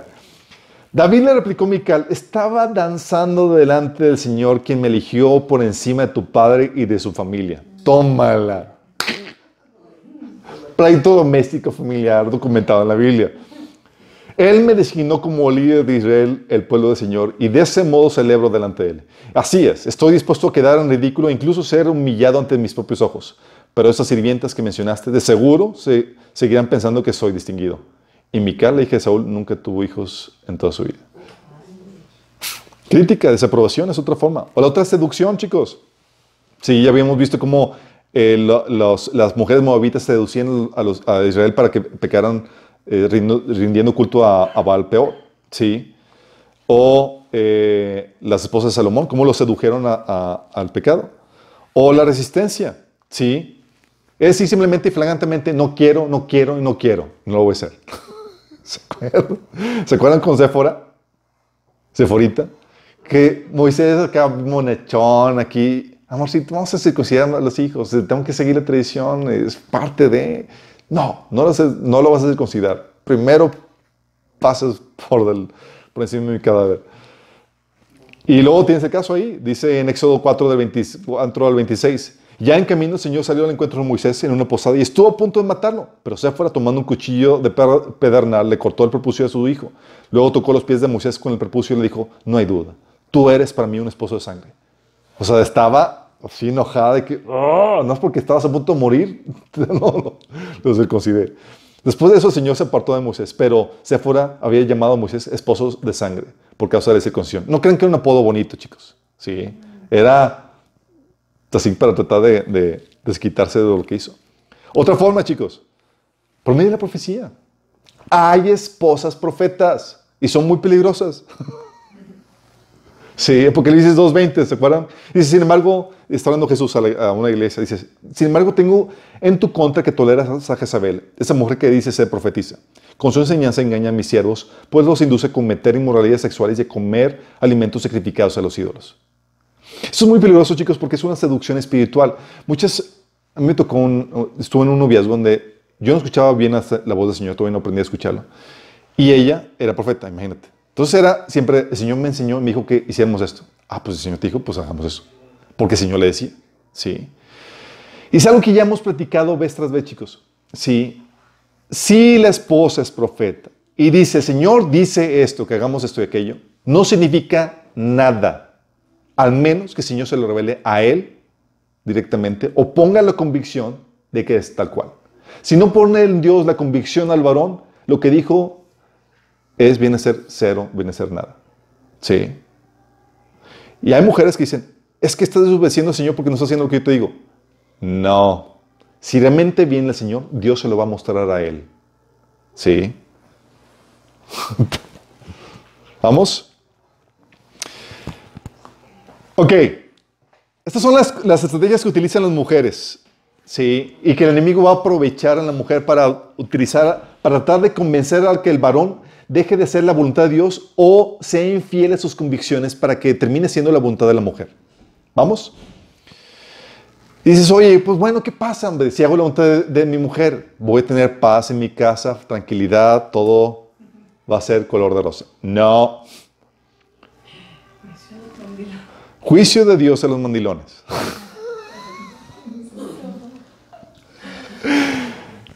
Si tú crees que haciendo la voluntad de Dios o cayendo en el chantaje de tu esposa vas a salir bien librado porque vas a tener paz en tu familia, estás equivocado. Eh.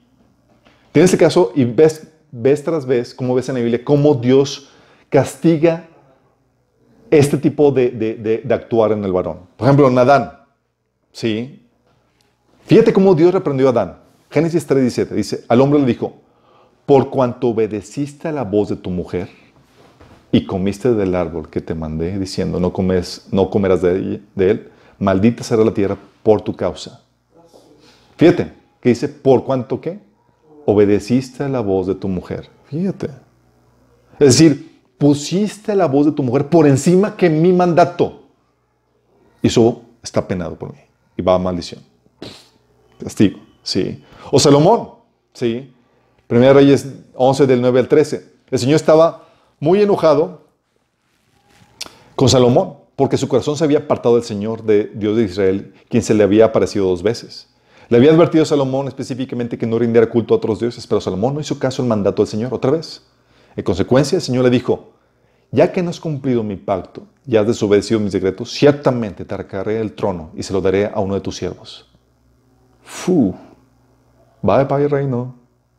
Bye, bye. Y hay, hay varones a quienes se les quita lo que Dios le delegó porque no fueron fieles. Y porque, por lo mismo que Salomón.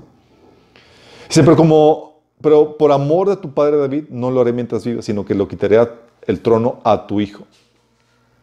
Fíjate qué fuerte. Está hablando, si acaso no lo hago mientras que vives, es por consideración, no a ti, a tu padre David, que fue fiel a mí. Qué fuerte, ¿no? O el caso de Moisés, chicos. El caso de Moisés, el que vimos ahorita. Fíjate la, la, la severidad de Dios con Moisés por dejar que su esposa, la voluntad de su esposa prevaleciera y no la voluntad de Dios para su familia. Lo que les leí, Éxodo 4, del 24 al 26. Rumbo a Egipto, en un lugar donde Moisés se detuvo con su familia para pasar la noche, el Señor enfrentó a Moisés y estuvo a punto de matarlo. ¡Wow! Dios tratando de matar a Moisés. Sí, ¿por qué? Por un asunto doméstico, porque no quiso obedecer a Dios en un asunto de, de- de- su familia. Dice, pero Séfora, ya saben, Séfora, la esposa de Moisés, tomó un cuchillo de piedra y cir- circuncidó a su hijo. Con el propósito tocó a, sus, a los pies de Moisés y le dijo, ahora tú eres esposo de sangre. Cuando dijo un esposo de sangre se, refería, se refiere a la circuncisión. Después de ese incidente el Señor lo dejó en paz. Otro caso, chicos. No es un caso donde de, de esposa y esposo, pero te da un ejemplo de cómo Dios toma el asunto cuando tomas la voluntad de, algún miembro de la familia por encima de la voluntad de Dios. Es el caso de Eli. 1 Samuel 2 del 29 al 37 te encuentras a un, el- a un sacerdote que era condescendiente con sus hijos y podría ser condescendiente con su esposa. Si eres condescendiente con algún miembro de tu familia, tu esposa, tus hijos, para mal, es decir, en desobediencia a Dios, Dios va a juzgarlo. Fíjate lo que dice. Porque honras a, tu hijo, a tus hijos más que a mí y los engordas con lo mejor de todas las ofrendas de mi pueblo Israel. Por tanto, dice el Señor, de ninguna manera permitiré que tus parientes me, sirvan, aun cuando yo había prometido que toda tu familia, tanto tus antepasados como tus descendientes, me servirían siempre. Fíjate cómo está diciendo, por cuanto no estás haciendo, gobernando bien tu, familia, casa, fuera del ministerio. Yo, el Señor, Dios de Israel, lo afirmo. Yo honro a los que me honran, yo humillo a los que me desprecian. En efecto, se acerca el día en que acabaré con tu poder y con el de tu familia. Ninguno de tus descendientes llegará a viejo. Abraham. ¿Se acuerdan cuando Abraham hizo el caso a su mujer sin consultarlo con Dios? Lo que le ocasionó. A Sara se le ocurrió la grandiosa idea de darle a su esclava Abraham para que tuviera hijos por medio de ella. ¿Se acuerdan? Abraham sabía que no era la forma, porque si hubiera sido la forma en que Dios le dijo que tuviera hijos, se lo hubiera pedido desde un inicio cuando Dios le, dio la promesa. Sí, Abraham sabía que no era de esa forma, pero con tal de complacer y pues obviamente no le pareció tan mala idea, dijo pues mi esposa me incita a pecar y me agrada el pecado, pues ahí voy. Tengo la aprobación de mi esposa. Sí. Pero estuvo embarazada, se embarazó Agar. Y dice Génesis 16 del 4 al 5. Cuando Agar supo que estaba embarazada, comenzó a tratar con desprecio a su señora, Sarai. Entonces Sarai le dijo a Abraham, todo esto es culpa tuya. Imagínate, oye, Abraham dijo, oye, pues si estoy siguiendo tu consejo, ¿no? O sea, por hacer lo que te digo, por hacer lo que tú me dices, ahora yo soy el culpable. Todo esto es culpa tuya. Puse a mi sierva en tus brazos, pero ahora que está embarazada me trata con desprecio. El Señor mostrará quién está equivocado, tú o yo. Imagínate cómo Abraham así como, ¿qué pasa? O sea, te hice caso. Sí, y a mí llega, fíjense, en nuestra relación mi esposa y yo hemos pasado por este proceso donde Dios nos va puliendo y nos va llevando en este proceso donde, donde eh, mi esposa sabe que, que, que yo tengo que obedecer al Señor antes que ella. Es un, una- un episodio, no me acuerdo qué fue lo que exactamente, pero le hice caso a ella y no a Dios. Y f- no fue mal, sí. Y le digo, ya ves, por hacerte caso. Y mi esposa, pues ¿por qué me haces caso a mí? ¿Y sabes que debe hacer caso al Señor antes que a mí? Y yo, ¡ah! Porque, le hago, porque no le hago caso me va mal. Y cuando le hago caso también me va mal. Entonces, mejor hazle caso a Dios. Sí. Los israelitas, ya saben, sí, caso de, Valpeor, vino una, una destrucción, una, una catástrofe sobre ellos porque las, la- las, estaban, las mujeres habían incitado a los hombres a que rindiera culto a los ídolos. O Sansón, ¿se acuerdan qué pasó con Sansón por causa de hacerle caso a Dalila? Perdió sus ojos y cayó en esclavitud. O Acab, por hacerle caso a Jezabel, vino tres años de sequía y maldición sobre su familia. Todos sus descendientes murieron. O chicos, un anciano, un pastor o un diácono. Fíjate. Si un anciano o un diácono o un pastor no es mandilón, queda desacreditado del ministerio. No es apto para el ministerio. Un pastor mandilón no se puede permitir. Imagínate. Dice, requisito para los pastores y los diáconos. Debe gobernar bien su casa y hacer que sus hijos le obedezcan con el debido respeto. Diácono, debe ser esposo de una sola mujer y gobernar bien a sus hijos y su propia casa. Imagínate, está diciendo eso. ¿Por qué? Porque si no sabe si se somete a su esposa y no a Dios, va a ser lo mismo con la congregación, se va a someter a la congregación y no a Dios. Sí. Significa que no tiene como prioridad obedecer o seguir la instrucción de Dios para su vida. Imagínate. El Señor, el Señor está haciendo como juicio, descalificado para, para el ministerio. Pero dices, oye, entonces, ¿cómo lidio con esta situación? Está muy fácil la teoría, pero pues tú no tienes a la, a la fiera en la casa. Sí, yo sé que es a veces complicado. Vamos a ver cómo se lidia con esto. Primera cosa para que aprendas cómo lidiar con esto. Ponle unos buenos nomás. No, claro que no, chicos. Primero, reconoce que no vas a poder agradar a todos. No vas a hacerlo. Sí. O sea, date por, date por vencido en ese ideal de que quieres tener contento a tu esposa y contento a Dios. No vas a poder, no siempre vas a dar así, menos si tienes problemas ahorita en matrimonio. Pablo decía en Gálatas 1.10, ¿qué busco? ¿Ganarme la aprobación humana o la de Dios? Y tú tienes que definir esto. ¿Qué es lo que estás buscando? O lo uno o lo otro. ¿sí? No vas a poder agradar a todos. Entonces tienes que establecer tus prioridades, tus lealtades. ¿Quién va a ser? ¿Dios o tu mujer? Órale.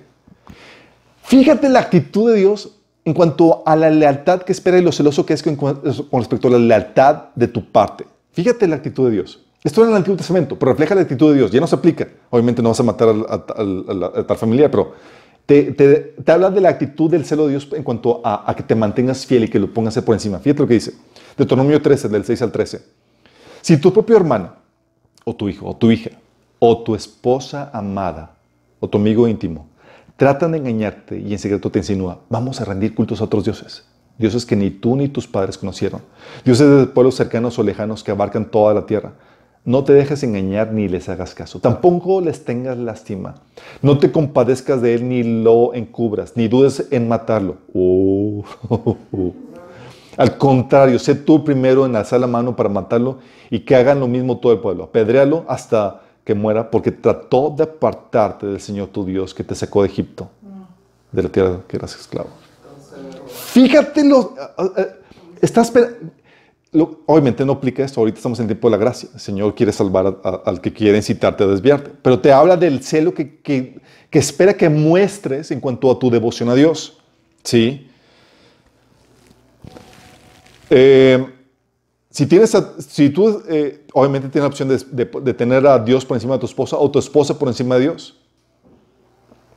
¿Quieres poner a tu esposa por encima de Dios? Vas a caer en situaciones como la de Salomón, que por agradar a sus esposas, que terminó desagradando a Dios.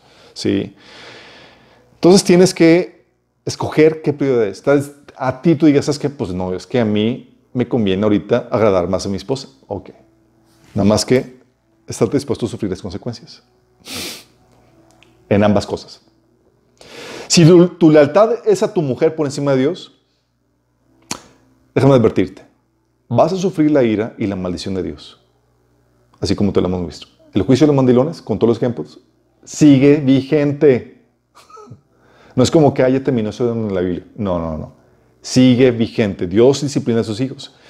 Una, vas a sufrir la ira, la maldición de Dios, es decir, su disciplina, vas a, vas a quedar descalificado para el ministerio, es decir, no puedes servir como pastor, como líder en la iglesia por esa actitud. Eh, y fíjate lo fuerte del caso. El hecho de que no puedas servir como pastor por tu actitud de mandilón no te quita la responsabilidad de tu llamado. Dios te va a por tu llamado como quiera. Y no vas a decir, Señor, es que pues pues tú me descalificaste. No, mijito. tienes el llamado y te calificas para ejercerlo. Pero la responsabilidad no se te quita. ¿sí? Y lo grueso del asunto, chicos, es que si tú no cambias, también esto es la consecuencia. Vas a sufrir la ira de Dios, quedas descalificado, y tu esposa no va a cambiar porque vas a seguir perpetuando tu condición. ¿A qué me refiero con esto? ¿Te acuerdas que hemos dicho que el propósito colateral del matrimonio es tu santificación? Bueno, que Dios va a utilizar las imperfecciones de tu esposa para pulirte y desarrollarte. ¿Te acuerdas de eso? Bueno, parte de ese pulir es esa, esa rebeldía, esa imperfección de tu esposa, la va a utilizar para perfeccionar tu liderazgo y saber ejercer bien la autoridad de Dios. Si tú, si tú todavía estás fallando la prueba, Dios dice, ah, todavía necesitamos a tu esposa así, de imperfecta, así, de, tal cual, porque todavía no estás ejerciendo bien tu liderazgo. Dios lo pule, Dios lo desarrolla.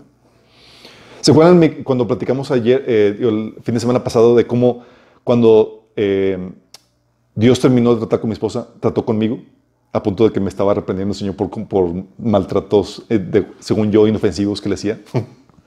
¿Se acuerdan de eso?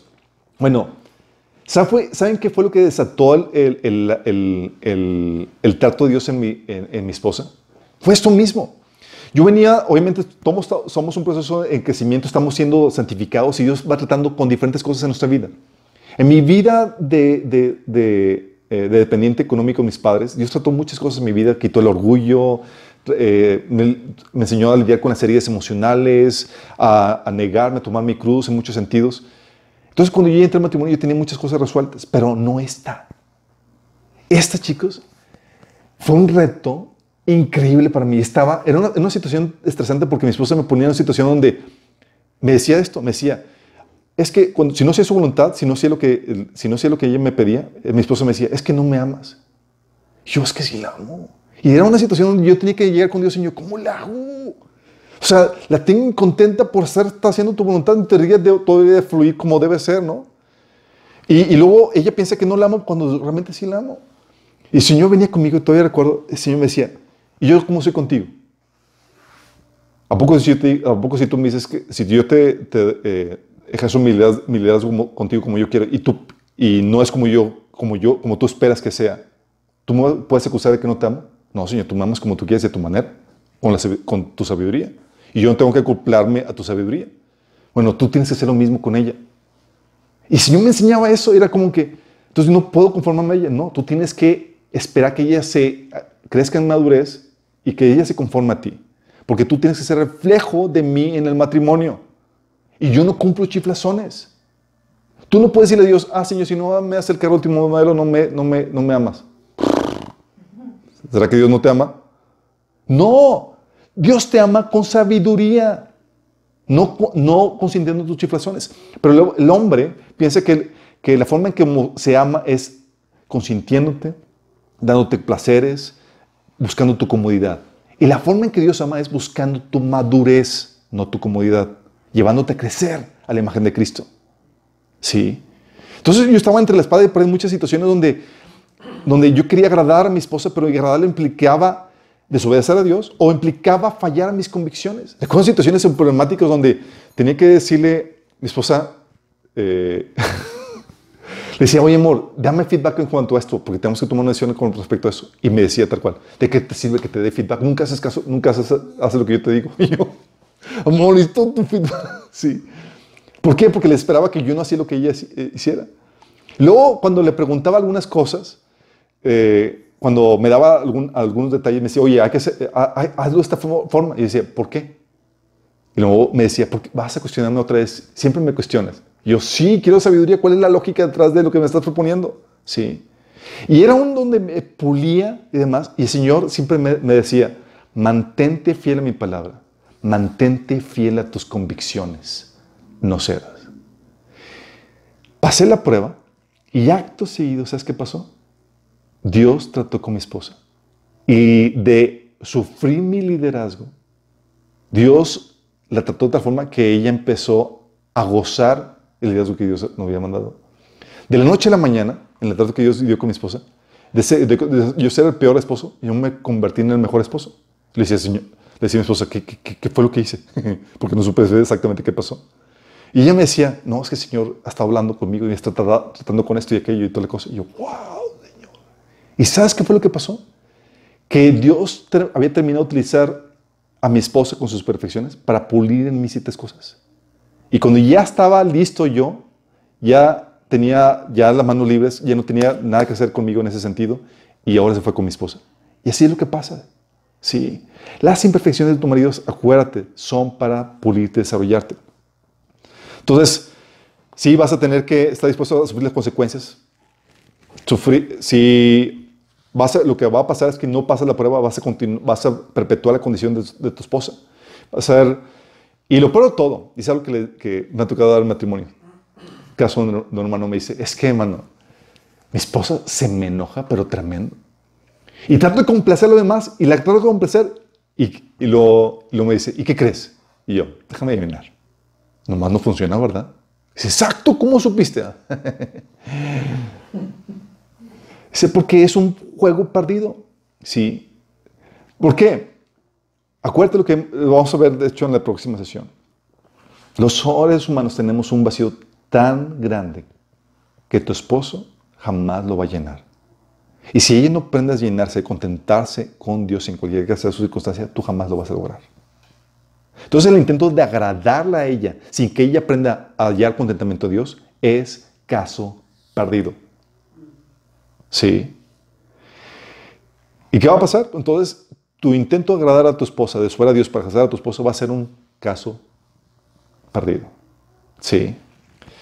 Si tu lealtad es a Dios por encima de tu mujer, vas a también sufrir las consecuencias. ¿A qué consecuencias? Vas a sufrir la ira de tu mujer.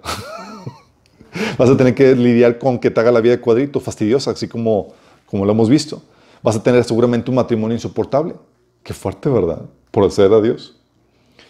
Y puede ocasionar que por obedecer a Dios, y agradar a Dios, pierdas a tu familia o a tu matrimonio. ¿Puede suceder? Sí, sí puede suceder. 1 Corintios 7, 15 te menciona. En cambio, si el esposo o la esposa que no es creyente insiste en irse, dejen que se vaya. En esos casos, el cónyuge creyente ya no está ligado al otro porque Dios los ha llamado a vivir en paz. Pero si no es creyente. Si no es creyente. Si es creyente, se lleva el caso a la iglesia.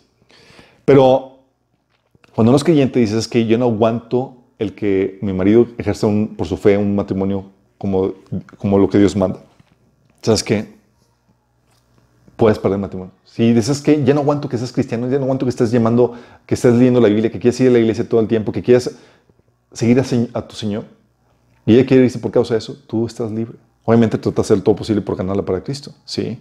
Por eso el Señor nos enseña en Lucas 14, del 26, 26 al 27.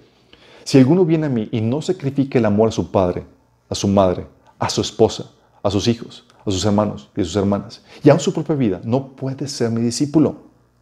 Y el que no carga su cruz y me sigue no puede ser mi discípulo.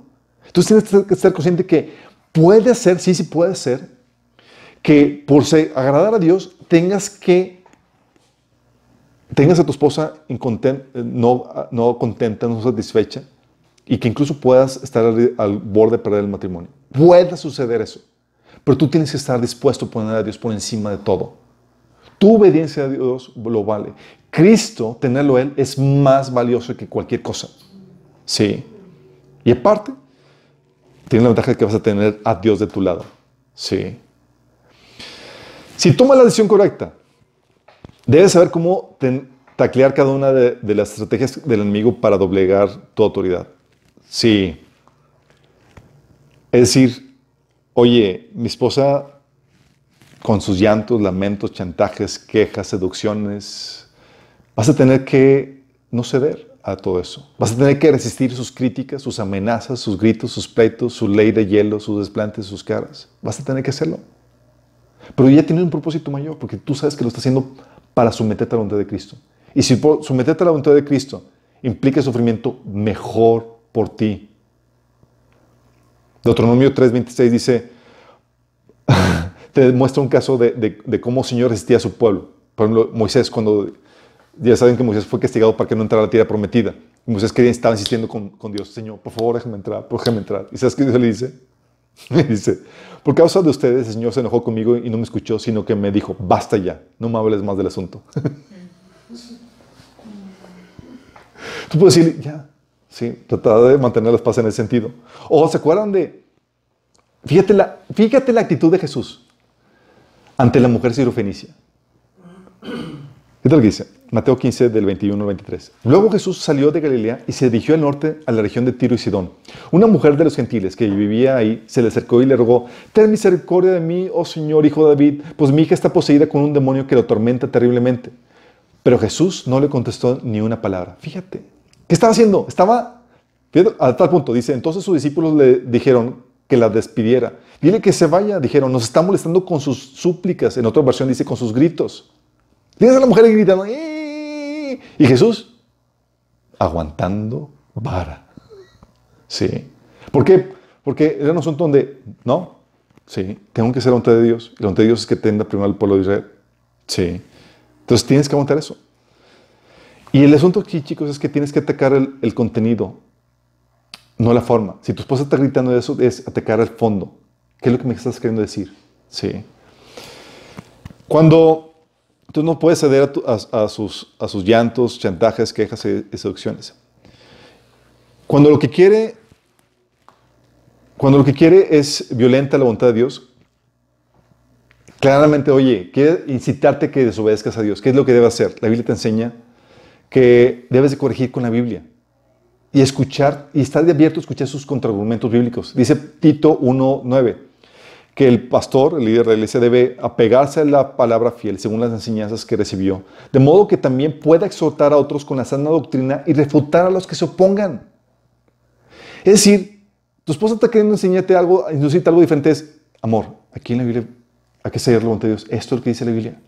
Y la responsabilidad del esposo es enseñarle lo que dice Dios en su palabra y por qué no se está procediendo como ella quiere.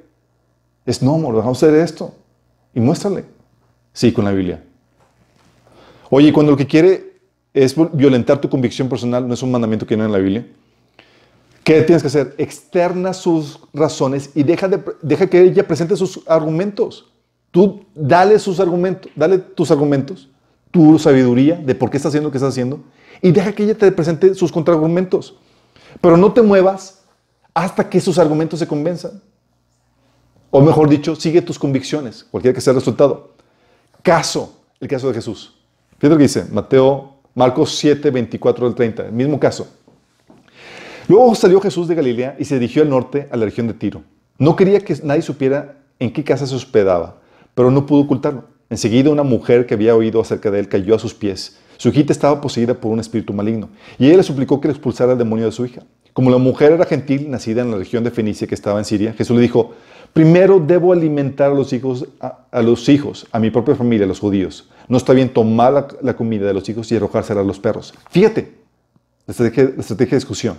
Jesús enseña la sabiduría de por qué no está haciendo algo. Y escucha el contraargumento de la señora. Dice, es verdad, Señor, respondió ella. Pero hasta los perros que están bajo, debajo de la mesa se les permite comer las sobras del plato de los hijos. Le da una respuesta llena de sabiduría. Luego Jesús le dice, buena respuesta. Ahora vete a tu casa porque el demonio va a salir de tu hija. ¿Sí te das cuenta? Fue, no fue como que, ah, te lo voy a dar porque me estás insistiendo mucho. Mm -mm. Give me wisdom. Dame sabiduría. ¿Por qué? Y, y ella le da una respuesta llena de sabiduría que le convence a Jesús a hacerlo. ¿Sí? Entonces no te puedes mover sin convicción. Te tienes que, no, no, si, no, si te mueves sin convicción, te estás moviendo por manipulación. Otro punto, no debes devolver bien por mal. Digo, debes devolver bien por mal. Sí. A la esposa no se le agarra golpe, chicos. Sí. Sé que hay unos quieren. Tranquilos. Eso en los países árabes. La Biblia enseña que los hijos es a quienes se disciplina. Pero tu esposa no es tu hijo. Sí. Se dan los trancazos, Sí, podrás tal vez poner eh, sanciones como, oye, te gastaste el presupuesto, te sobregiraste en tarjeta, te quedas sin celular este mes o te quedas sin, eh, sin tus presupuesto. Lo, puede poner sanciones de ese tipo, ¿no? Cortarle el, quitarle el celular, disminuir el presupuesto eh, personal, quitarle ciertas autoridades que le habías delegado, etc. Pero lo que debes hacer es amonestarla, exhortarla, enseñarle cuando está mal. Sí. Solamente también le pone atención porque la Biblia enseña que, eh, que si no responde la amonestación, que la dejes. Dice la Biblia en Proverbios 9, 7 al 8, que el que corrige al burlón se gana que lo insulten. Y el que reprende al malvado se gana su desprecio. No reprendas al insolente, no sé que acabe por odiarte. Reprende al sabio y te amará. Y hay esposos que me dicen, es que yo sí le digo a mi esposa o le trato de dar feedback, ahí muero. Yo. Sí, así puede pasar. Entonces es ahí, ¿sabes qué? No acepta feedback, no acepta, acepta reprensión ni nada. Déjala al Señor. El Señor va a tratar con ella, ¿sí? Podrá seguir algo de, eh, podrá seguir algo de consideración. Um, puede ser- si es algo de consideración, una problemática donde tus hijos están siendo afectados por el mal comportamiento de tu esposa, puedes seguir el protocolo establecido en Mateo 18, donde ha- de- habla que lo lleves con testigos y luego con la iglesia, ¿sí? Pero, ¿qué haces? Vas a tener que orar por ella, ¿sí? Por misericordia, por entendimiento. Y tu trato debe ser, oye, te trata ella mal, te trata con, con insultos y demás, tú con los frutos del Espíritu, con amabilidad, con paciencia, sin insultarla, tratándola con cortesía, aunque ella te trate mal, ¿sí? Y por último, entrégala a Dios para que lidie con ella. Esta es una superventaja que tienes, chicos. Dios está de tu lado. ¿Sí? Tienes a Dios de tu lado. Él es la respuesta. Él es el que respalda tu autoridad. Recuerda que Él es el que te la dio. ¿Sí? ¿Y qué, qué pasa cuando no se respeta la autoridad? ¿Sabes qué pasa? Dios le entra al quite. Dios es el que se encarga. Él es el que, si fuera necesario, Él da el castigo una vez que haya terminado el trato que tiene que ser contigo. Ya que tú te puliste y utilizaste las imperfecciones de tu esposa para pulirte, desarrollarte, lo que hace Dios es que Dios trate con tu esposa. ¿Sí? Y puede Dios castigar a tu esposa. Eh, cuando anda en rebeldía, Dios, eh, lo que pasa es que tu esposa se expone a disciplina que viene de Dios. Si es que tú estás bien con Dios, si es que tú estás aprovechando su parte bien, si es que tú ya terminas el trato. Dice 1 Corintios 11:10, por esta razón y por causa de los ángeles, la mujer tiene autoridad sobre su cabeza, porque cuando se sale de esa autoridad, se expone al ataque demoníaco. 1 Corintios 11, del 30 al 32 dice que por esta razón, eh, esa es la razón por la que muchos de ustedes son débiles, están enfermos y algunos incluso han muertos. Si nos examináramos a nosotros mismos, Dios no nos juzgaría de esa manera. Sin embargo, cuando el Señor nos juzga, nos está disciplinando para que no seamos condenados junto al mundo. Dios puede enfermar a tu esposa, puede debilitarla, incluso puede quitarle la vida en disciplina por su rebelión a ti. Sí, sí puede hacerlo. Hay disciplina que se puede dar. Sí. En mi caso, Dios me ha disciplinado por, por desobediencia y también ha disciplinado a mi esposa. Sí. Y ha sido experiencias que después hablaremos de eso, pero sí es real esto. Oye, y último punto, si se quiere divorciar a ti por tu fe, haz lo posible dentro de lo permitido para ganártela para Cristo. 1 Corintios 7, 16 dice, ¿cómo sabes tu hombre si acaso salvarás a tu esposa? La idea de tener a tu esposa que está así todavía no convertida, la idea es que tú te la puedas ganar para, para el Señor. Pero si hay que escoger entre ella y tu fe en Cristo, siempre escoge tu fe en Cristo. Dice 1 Corintios 7, 15, en cambio si el esposo o la esposa que no es creyente insiste en irse, dejen que se vaya. En esos casos el cónyuge creyente ya no está ligado a otro, porque Dios los ha llamado a ustedes a vivir en paz. ¿Sí? Entonces el reto es ganar a tu esposa a Cristo. Cuando ya no se puede y tienes que escoger entre una y el otro, tienes que escoger siempre a Cristo. Y eso nos lleva al último reto que vamos a estar viendo en los siguientes episodios. ¿Cómo puedes ganar a tu familia, a tu esposa? ¿Cómo puedes inspirar respeto? ¿Y cómo, puedes ganarlos para la fe con tu buen ejercicio de liderazgo? Sí. En el Inter esto es lo que tienes que lidiar. La idea, chicos, es que haya cero esposos mandilones en la iglesia. Es decir, esposos que pongan por encima de todo la voluntad de Dios antes que la de sus esposas. Que sigan los mandamientos de Dios y sus convicciones cuando no hay mandamientos en situ- en- para ciertas situ- situaciones antes que la voluntad de sus esposas. Porque ese es el diseño de Dios. Si no vives este diseño, estas son las advertencias. ¿No sabes cómo hacerlo? Esto sabes, ya te damos instrucciones de cómo hacerlo. Mi oración es que puedas ejercer tu, la autoridad que Dios te ha dado como Dios manda y que no quedes descalificado de los planes que Dios tiene para tu vida. ¿Sí? ¿Oramos? Amado Padre Celestial, Señor, gracias por enseñarnos todos los retos que implica, Señor, el modelo, Señor, a seguir que tú estableces en tu palabra. Señor, vemos que no solamente hay retos grandes para las mujeres, Señor, en su sumisión a la autoridad que tú has delegado en el hombre, Señor, sino también tremendos retos para el varón, Señor. Padre, queremos pedirte como varones, Señor, que nos ayudes a nosotros a someternos a ti, Señor, por encima de todo. Que no seamos de los que traicionan tu voluntad para, para tratar de complacer a sus esposas, Señor. No queremos ser como Adán, no queremos ser como Salomón, Señor. No queremos ser como Sansón. Queremos ser aquellos fieles a ti, Señor. Aquellos varones fieles que ponen, te ponen tu voluntad, Señor, por encima de todo. Que están dispuestos a sacrificar el amor a la pareja, el amor a los hijos, por poner a ti por encima de todo, Señor. Pero que, Señor, no queremos que se lleguen a esos extremos, Señor. Queremos que tú nos enseñes en los próximos episodios, Señor, en las próximas sesiones, cómo ejercer nuestro liderazgo de tal manera que podamos atraer a toda nuestra familia, esposa e hijos, a tus pies, Señor. Ayúdanos en este proceso, te lo pedimos en el nombre de Jesús. Amén.